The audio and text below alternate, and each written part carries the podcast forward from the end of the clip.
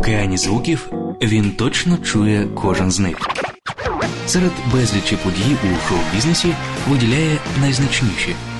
Він визнає тільки якісну музику. Абсолютний слух В'ячеслава Ільїна ваш провідник у світі популярної музики.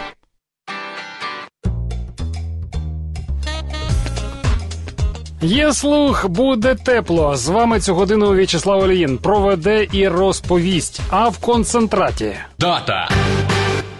За вікном майже весна знає слова.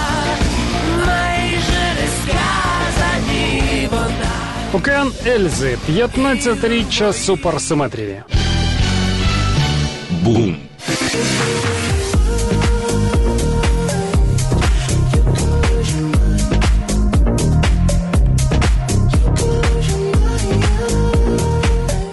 Disciples та Muse. Нові сингли. Muz News.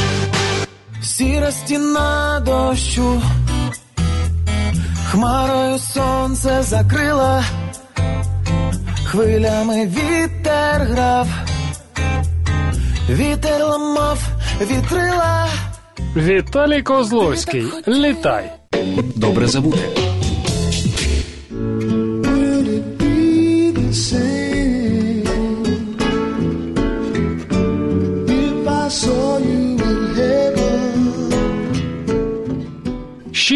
Премій за вечір у лютому 93-го. Субота, 6.07, 14.07 у В'ячеслава Ільїна. Абсолютний слух. Муз Ньюз.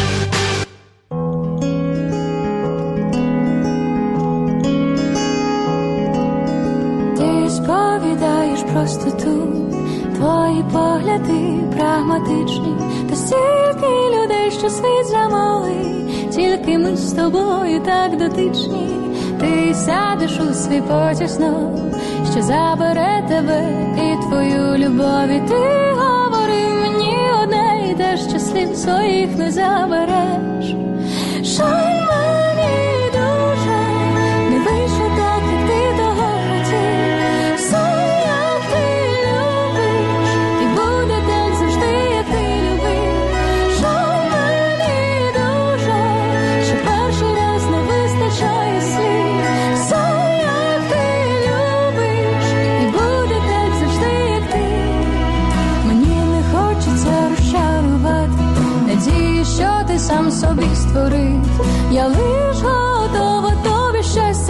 Але без мене ти щасливо жив. Кожну зиму є своя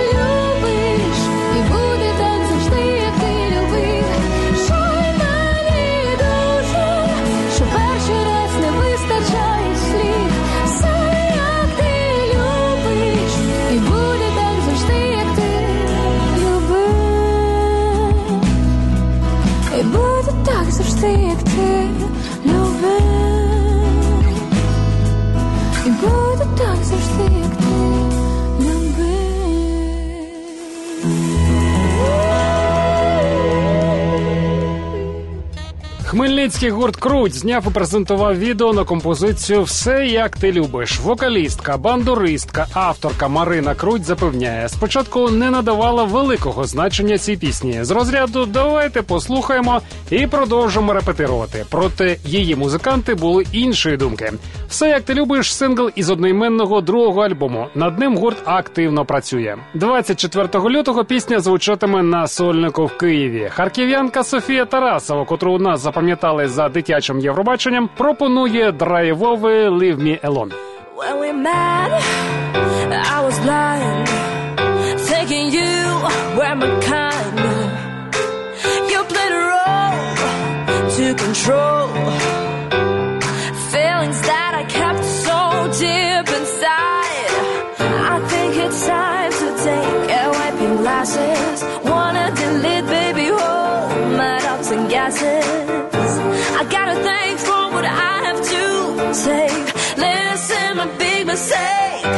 Just leave me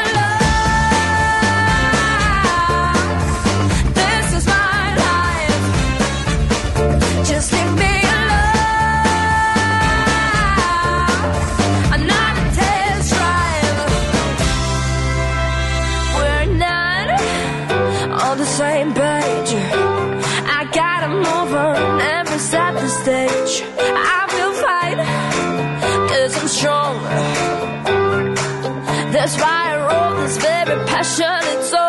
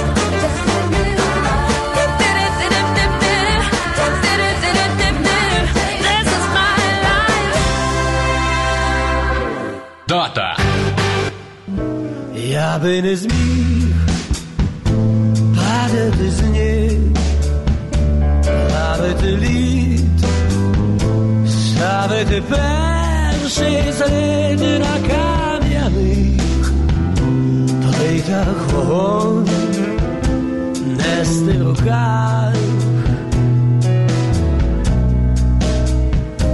Я би не зміг здатись в полон, щоб пити сік з ніжних алей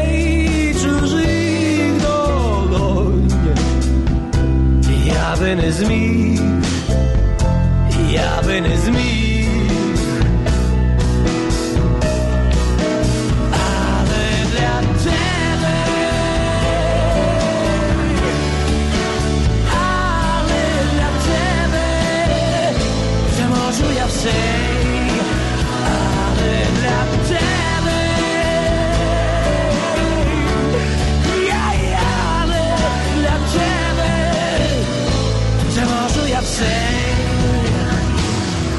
і на коліна впасти не з них, а якби впав то би піднятись потім з них. Я би не встиг, м, я би не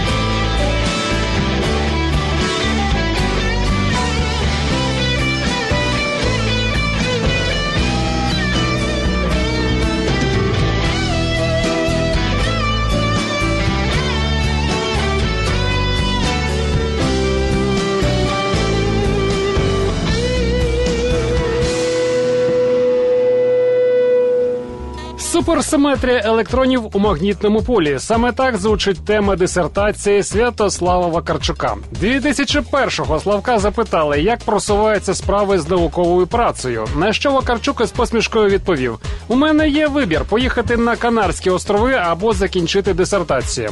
Як думаєте, що вибором? Минуле Вакарчука фізика вплинуло на пісні його команди і назву четвертого студійного. Суперсиметрії на початку весни виповниться 15 років. Якби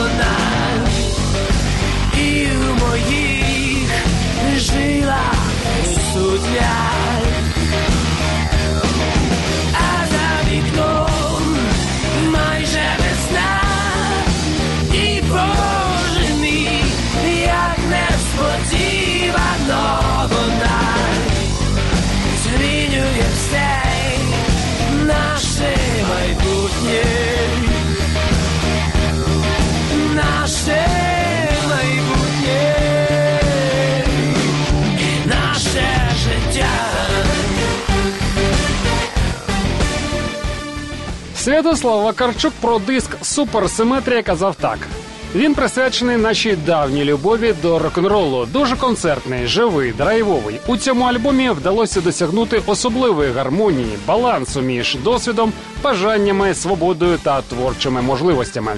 В суперсиметрії ми зробили все, що хотіли. Цей альбом найбільше відповідає духу океану Ельзи. Тур на підтримку тривав майже 4 місяці і став наймасштабнішим концертним марафоном океану на той час.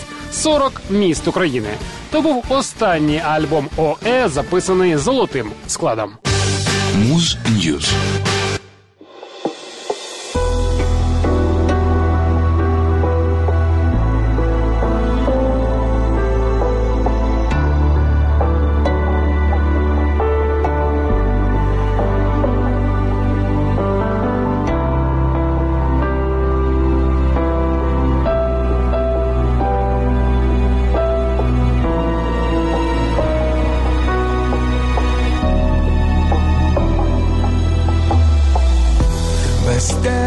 Все життя втрачає сенс.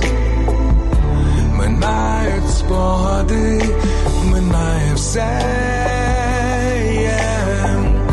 Закрию очі, не засну, не вірю сам,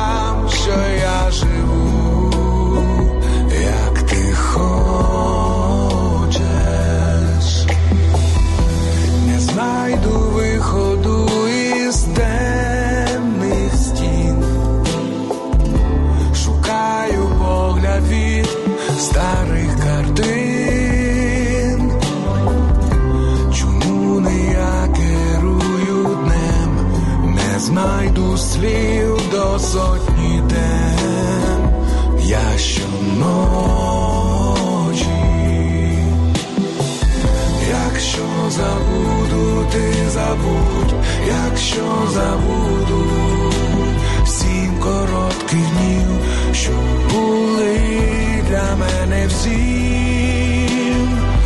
Якщо згадаю, ти згадай, якщо згадаю сім ночей твоїх, що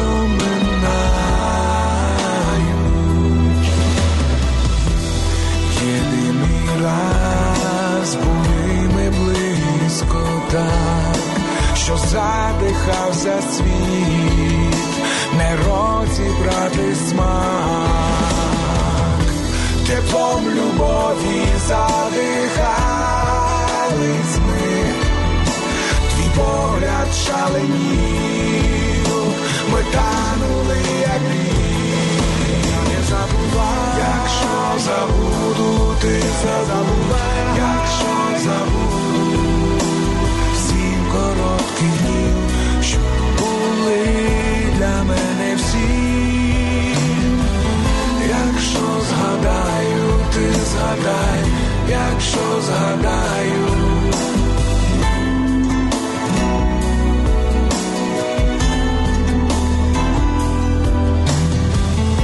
Якщо забуду Якщо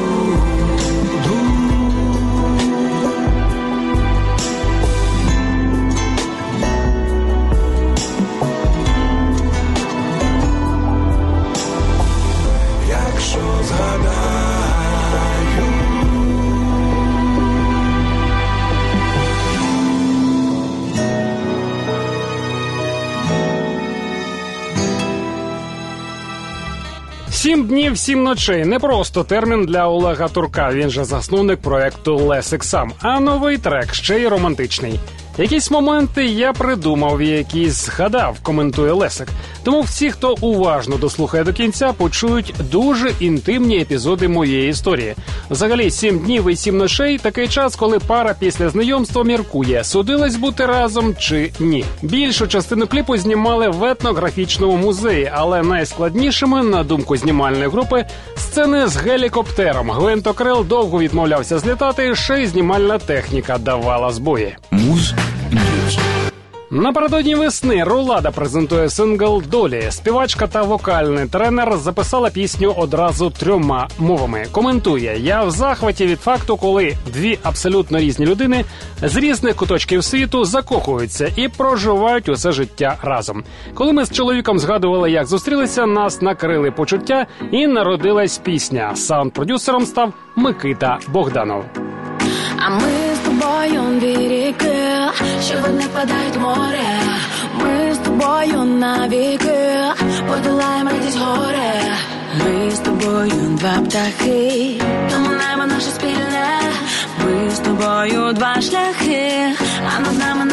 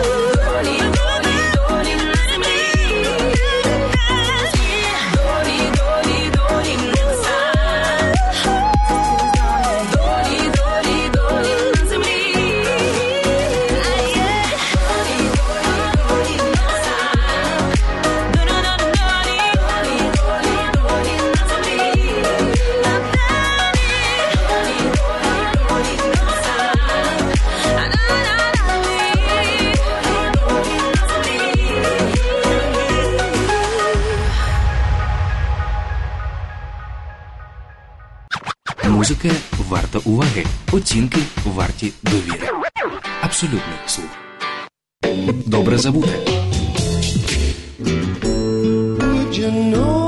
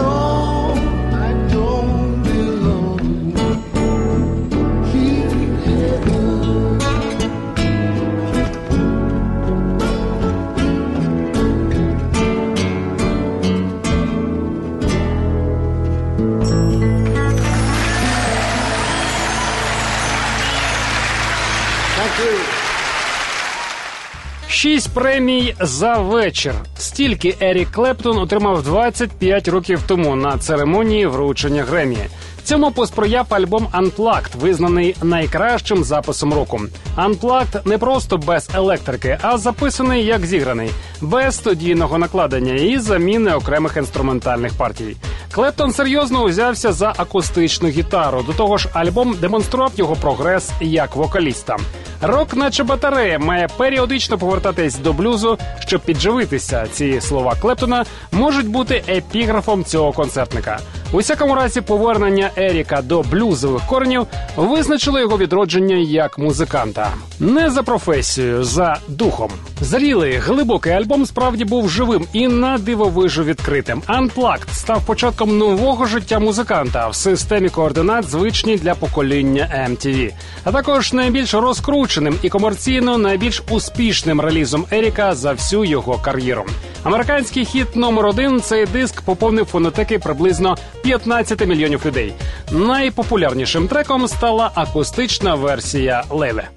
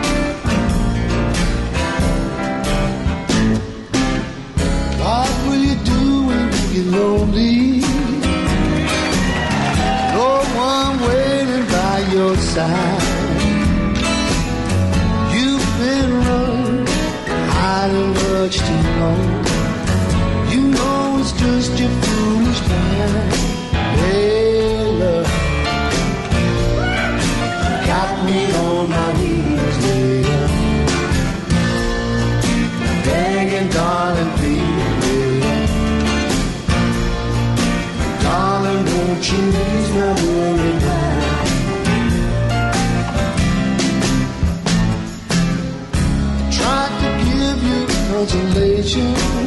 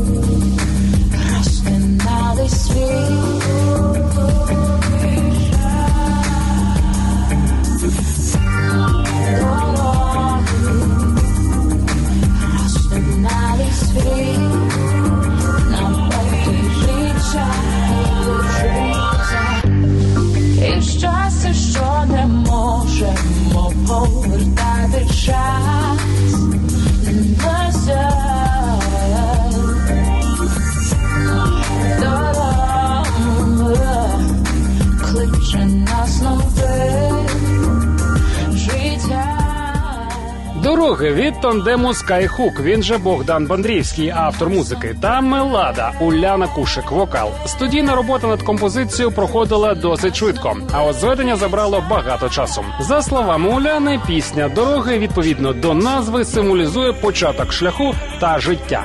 Літати у своїй новинці авторства В'ячеслава Лещенка пропонує Віталій Козловський. Сіра стіна дощу, хмарою сонце закрила, хвилями вітер грав, вітер ламав вітрила, ти так хотіла тепла, тіло тепла хотіло. Хочеш, тікай від дощу, я дам тобі крила.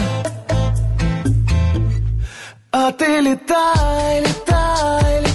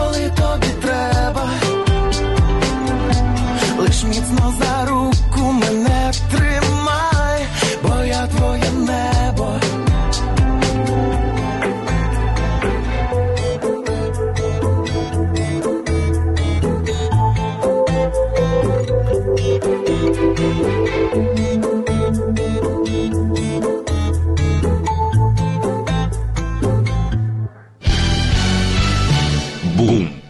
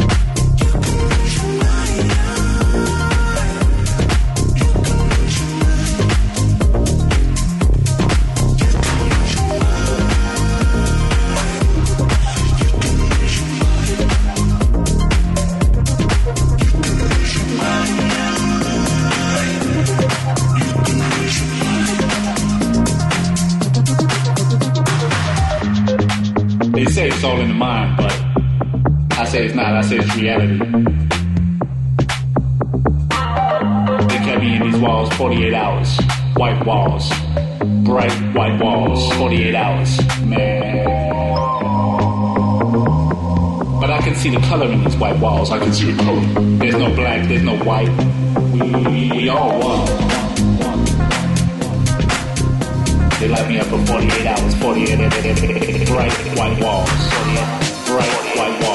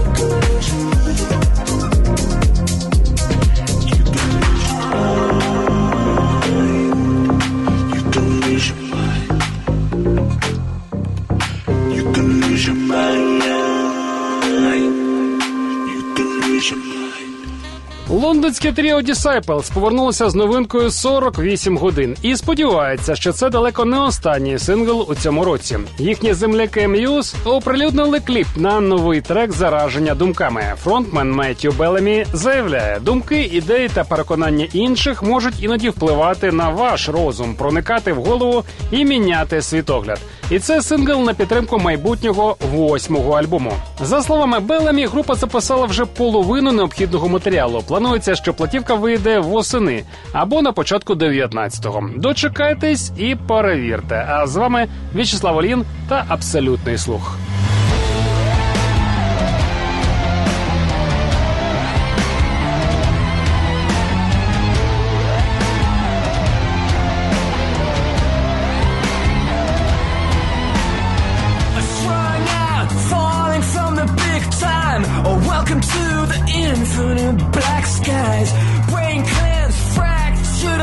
energy, fragments of scattered debris.